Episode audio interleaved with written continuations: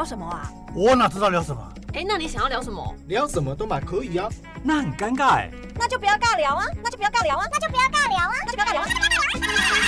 你现在收听的是佩鱼不尬聊。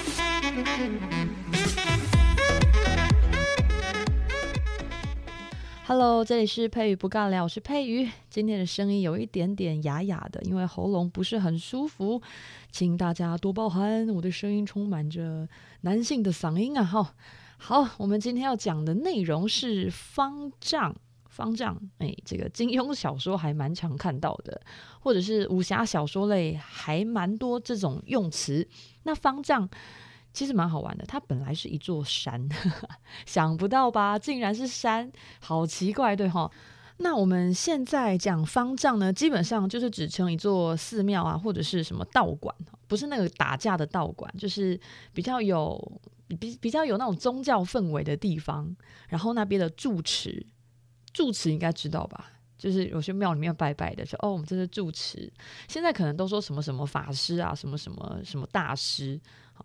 那但是呢，其实我们称为这个住持，我们会把它叫做方丈。嗯，那方丈其实它的由来还蛮多元的，但是我们把它追本溯源到最早最早，方丈这个名词哦，你先不要把它设定为它的意思就是住持，它在最早的意思呢，在春秋战国时期，应该说这个名词就出现了，但是那个时候。在春秋战国出现的那个方丈呢，它指的就是一座仙山。我刚才有说了哈，方丈最早的意思，它是指一座山的名字。就像在嘉义市，我们会知道哦，嘉义地区呢有一座阿里山，然后如果你要去看雪的话，就到玉山或者是什么大霸尖山，它就是一座山的名字。那么在春秋战国时期呢，那一座山叫做方丈，然后。那个山是仙山，就是神仙住的地方。你讲到神仙，一定会觉得不对呀、啊！啊，是有人去过吗？有人去过仙山吗？不然怎么会把仙山把它称作为方丈？就是这一座仙山叫做方丈。那个人如果是过世了才到仙山去吧？怎么可能就是活着的人去仙山，然后回来就说：“哦，我跟你讲，我今天去的方丈哦。”嗯，感觉怪怪的。他其实是根据《史记》这本书里面出现的哈。《史记》就是那个司马迁写的那本书哦，可怜的司马迁哈，被切鸡鸡哈，好，不要讲他了，我们继续回来哦。我今天声音真的是很烦呢，我觉得我讲话好难听啊。好啦，是用词也蛮难听的，对不起，声音也不太好听。今天整个就是 so bad。好，拉回来哈，在《史记》当中有记载，渤海当中有三座仙山，就是蓬莱呀、啊、方丈跟瀛洲。大家有没有看那种武侠小说？还是最近很爱追那种仙侠剧，那种武侠仙侠奇幻的？我觉得中国那边做的真的还蛮漂亮，蛮不错的。我还蛮喜欢看他们做那种仙侠剧，就好好看哦，非常好看。那首主题曲叫《凉凉》啊，那就讲什么狐妖的故事。我我有点忘记它那个名称叫什么了。反正就是他们做了很多很好玩的一些神话神话的一些连续剧，然后我就觉得蛮好看。然后他们根据的一些地点，其实都有在看一些文本，然后里面有讲出来。那我们刚才讲到的，在《史记》当中就有记载，渤海这个地方有三座仙山，就是叫蓬莱啊、方丈跟瀛洲。其实还蛮多人会讲蓬莱仙山啊、瀛洲仙山，但是很少人讲方丈仙山哦。但其实方丈也是其中一座。那这座山上的那些禽兽的颜色，哈，那些动物的颜色都是白色的。因为它是仙山嘛，人呢对这种没有去过的地方，尤其是神仙住的地方，总是会充满着很多很多很多的想象。他们会觉得在那座山上的所有的的动物哦，就是会那种会跑会跳的这种动物哦，就是白色的。这种感觉有点像什么？我们在看那个《魔戒》啊，《魔戒》这个也是算奇幻小说嘛。对国外的，就是外国的朋友们来讲，就是我们对西方的一些神话来讲，西方的那些精灵。我们都会觉得它好像会全身发光，然后会是金色的、银色的这种很亮的颜色。那么在东方的这种神仙世界里面，这种感觉有点神话概念的这些人物，只要是神仙住在天上的人类，或者是天上的动物，感觉都会很很神圣、很高洁，就会变成白色。所以仙山上面的动物也是一样，都是白色的。然后我觉得很酷哦，他们说在仙山上面的那些房子。那些宫阙、皇宫，就感觉仙人不会住的很像平民老百姓，然后什么红砖屋啊，还是什么黑瓦的屋顶啊，还是什么草棚啊，那种茅草，没有没有没有，仙山没有那么的感觉很很荒凉，感觉好像钱很少，没有，他们都是感觉很有钱，就富丽堂皇，所以他们的宫阙。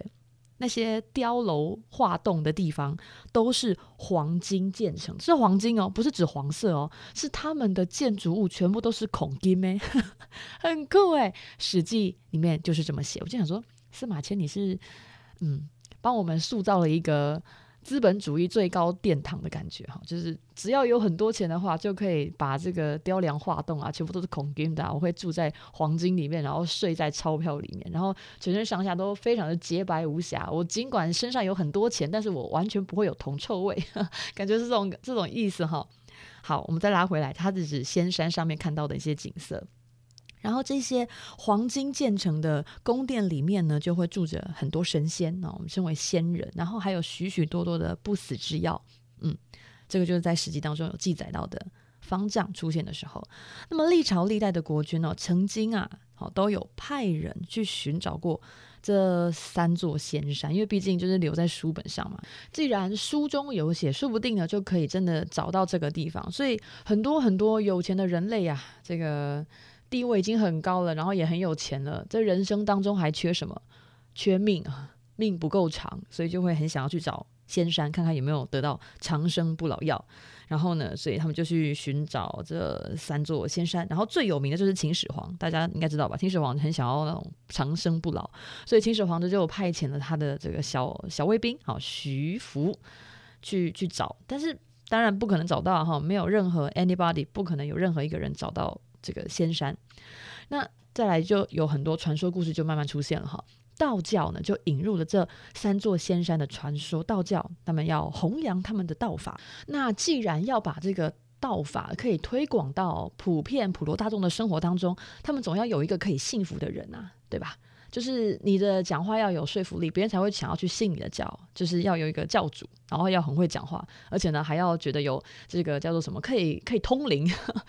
因为他一定要跟一般人不一样，别人才会觉得我有信服你的必要啊，不然的话，你跟我都是同样的人类，我有什么好听命于你的，对不对？所以他就是要借助神力，他是感觉可以跟这个神明有做一个沟通。所以道教呢，就是要很会说故事哈，要有这三座仙山的传说，并且呢，他们也最早将自己的最高领导人称作方丈。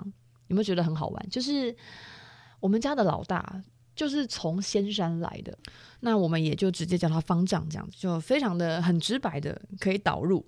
那当然就是有人会去问啊，说那为什么要叫方丈？为什么你要你要选三座仙山，对不对？为什么不叫蓬莱？哦，为什么不叫瀛洲？你要叫他就是方丈呢？那其实有两种说法，一种说法是人心方寸，天心方丈，什么意思呢？他就说人的心。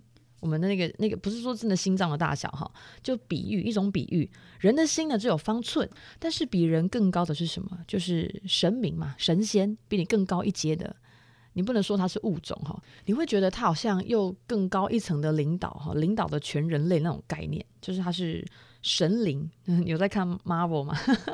那种宇宙之上的那些更厉害的、更高一阶的这种感觉，天心呐哈，天心，他的心。就有方丈这么大，人人的心只有寸，就是小小的哈。但是呢，天的心呢有方丈，这有到丈这个长度这么长这么大，所以呢才叫方丈。这是第一种说法，所以把自己的最高领导人称作为方丈，就是他这个领导人虽然也是人类，也是人，但是呢，因为他是可以那个怎么讲，他是我们道教我们这个教里面呢最厉害的，可以跟神灵沟通的，所以我们我们把它称作为。方丈就是已经，他已经不是人类了。他虽然长得是人类的样子，但是他比我们更不一样，所以就高一阶。我们把它称作为方丈。那另外一种说法是“方”这个字呢，它是指道理的道，道路的道，它是一种道理，然后感觉就是比较智慧、比较高一点点的那种概念。然后“丈”是什么意思呢？“丈”呢是指很长的意思嘛，但是这边不能解释它为很长，而是指很年长的意思。长辈的尊称，我们对长辈的尊称，所以“方丈”这两个字把它连在一起呢，就会觉得说是对一个很有智慧、很透彻人生哲理的一位长辈的一个尊称，我们就叫他方丈。所以方丈呢，就变成道长。大家还能够理解那个词义演变的概念吗？所以我们在看武侠小说的时候，会说：诶，这个道观啊，这个寺庙里面，我们的住持，我们会把它称为方丈，也会把它叫做道长。那这个都是，诶，先先从道教出发哈，寺庙的话就是佛教。我们来讲佛教。那么因为后来佛教才传入中国，所以呢，他们这个佛教的部分，他就借用道教的称谓，所以原本。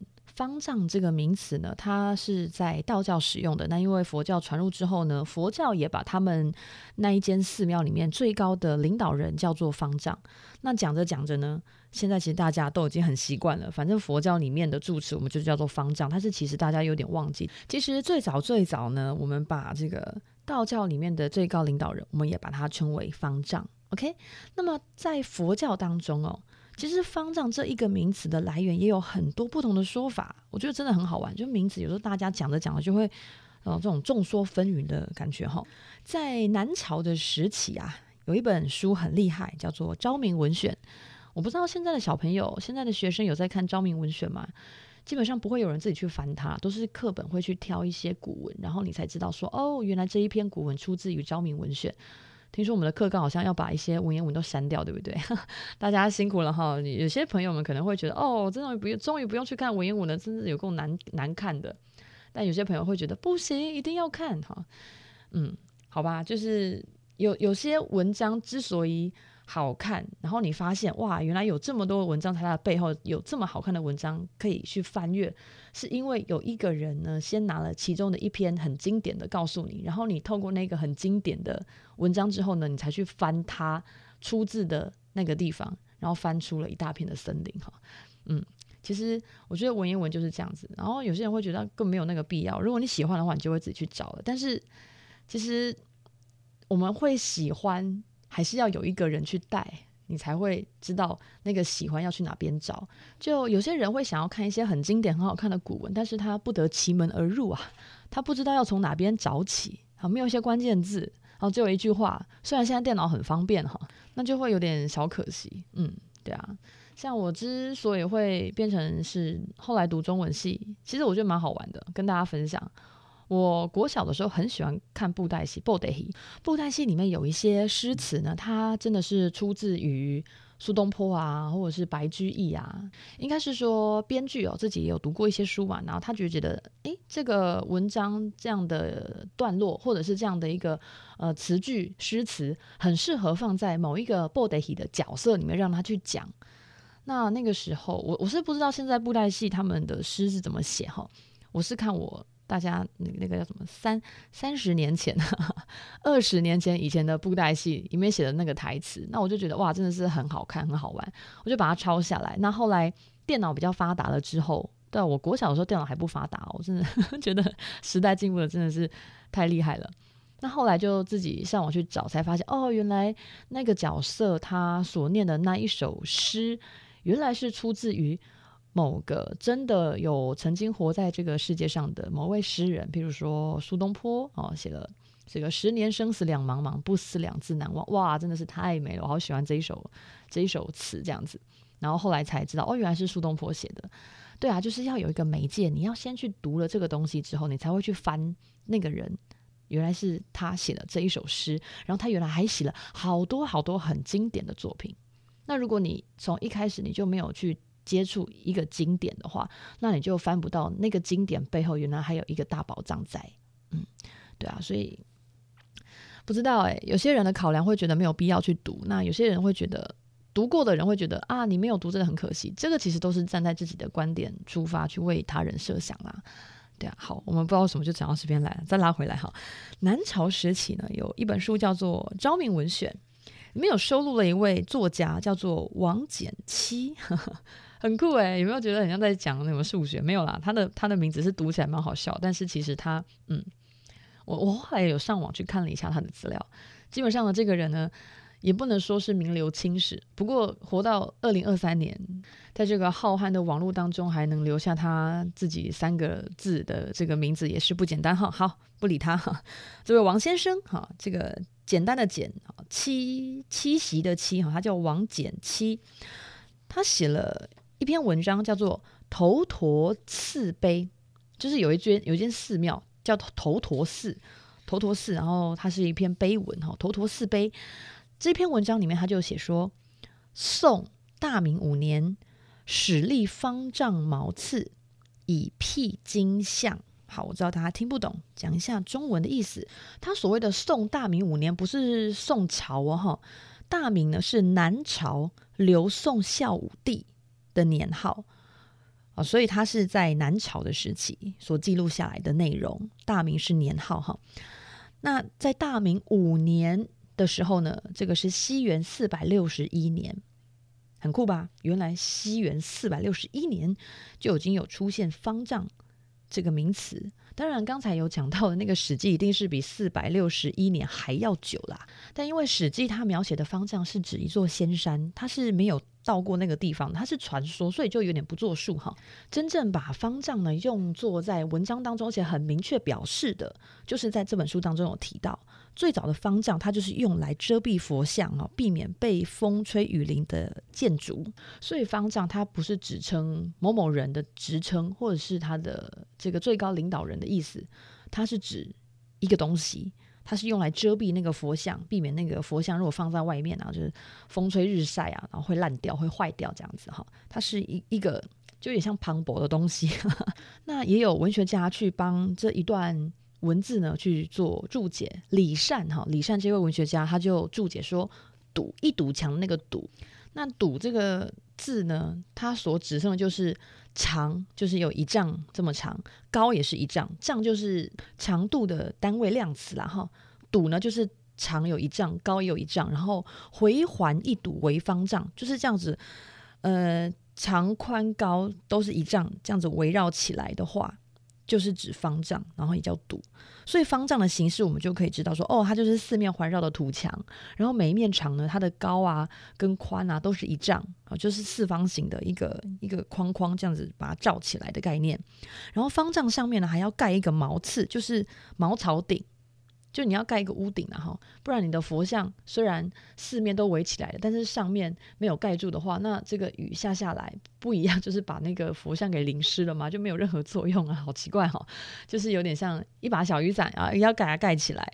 那我们这个有点像蒙古包，就把它包起来的概念哈，方丈再加上毛刺，就是把整个佛像可以把它盖住。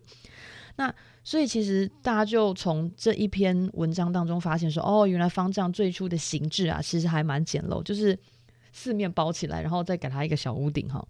那当然还有另外一种说法，在唐高宗显庆年间呐、有一个叫王玄策的人哈，他出使西域，然后在那个撇离城，反正他到西域去那个。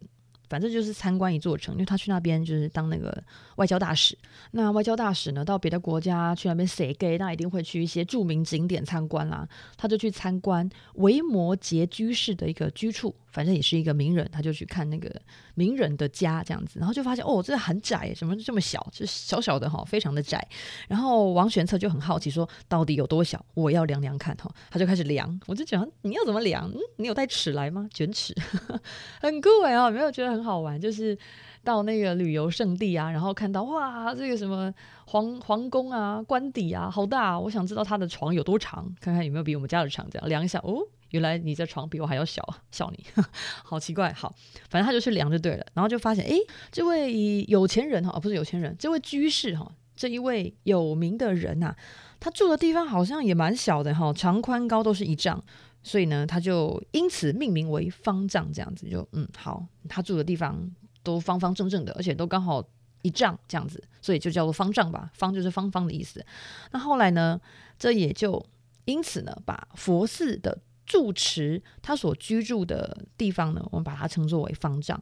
因为刚才说他到西域去，然后那位居士呢，就是一位佛家学者，OK，所以他就觉得 OK 好，那我们既然到那个西域这边呢、去看那个有名的佛家学者，他的家呢，就是也是方方正正的哈，你就把就就把它叫做方丈吧。那这样子的一个名词呢，引申回到中原之后呢，就因为佛教已经传入中国了，所以后来就是都直接啊统称了哈，只要是佛寺的住持他们所住的地方。就把它叫做方丈。然后后来就是叫着叫着也叫习惯了，连住持就也被称作为方丈了。不过有一些这个武侠小说呢，大家如果有发现一些名词用错，什么意思呢？就是他会称某一些很会武功的人，或者是一些佛教佛教中人哈，佛门。佛门中人，我已经很久没有看金庸了，怎么办？他们都怎么称呼啊？有时候会不小心讲成方丈大师，其实这种称谓、这种讲法是错误的。怎么说呢？因为刚才已经有讲过了，方丈原本的意思就是道长的意思，他就已经是一个名词了，他就是一直指称别人的一个尊称，别人的这个最高领导者叫做方丈，叫做道长。那方丈其实本身这一个名词呢，就有蕴含大师的意思。他就是已经是一个尊称了，就已经是称呼别人大师了，所以你又叫人家方丈大师，就有点多此一举。因为你这个称谓就等于你是重复那个意思，你就讲了两遍。就是譬如说你在你在叫你的妈妈好了，妈妈老妈老妈也是在讲妈妈，妈妈也是在讲妈妈，阿母也是在讲妈妈。那你你为什么要讲两遍？就是妈妈老妈妈妈阿母。不，意思是一样的嘛？讲一遍就好了哈。老辈爸爸哈，老爸爸爸爸爸老爸，其实你就讲一遍就好了。为什么要讲两遍哈？所以方丈大师这个用法就是错误的，请不要这样子用啊！你这样子是误称，就千万不要就是不小心误用了，这样人家会笑。你想说天哪，你的中文底子怎么只有这样子？然后你还敢写小说哦？好啦，不要批评人家，人家只是不懂。我们要告诉他，他用错了，不要去取笑他，或者是在那边暗讽他说：“哎呦。”就不会用名词，还在那边写小说，好丢脸！不要这样子讲人家了哈，人家也是有知识匮乏的时候，我们要指导他就好。OK，好哟，我们今天就讲到这边。方丈原来是一座仙山哦，那后来就衍生为这么多的方丈住持的意思。OK，那我们今天就先到这里，拜喽。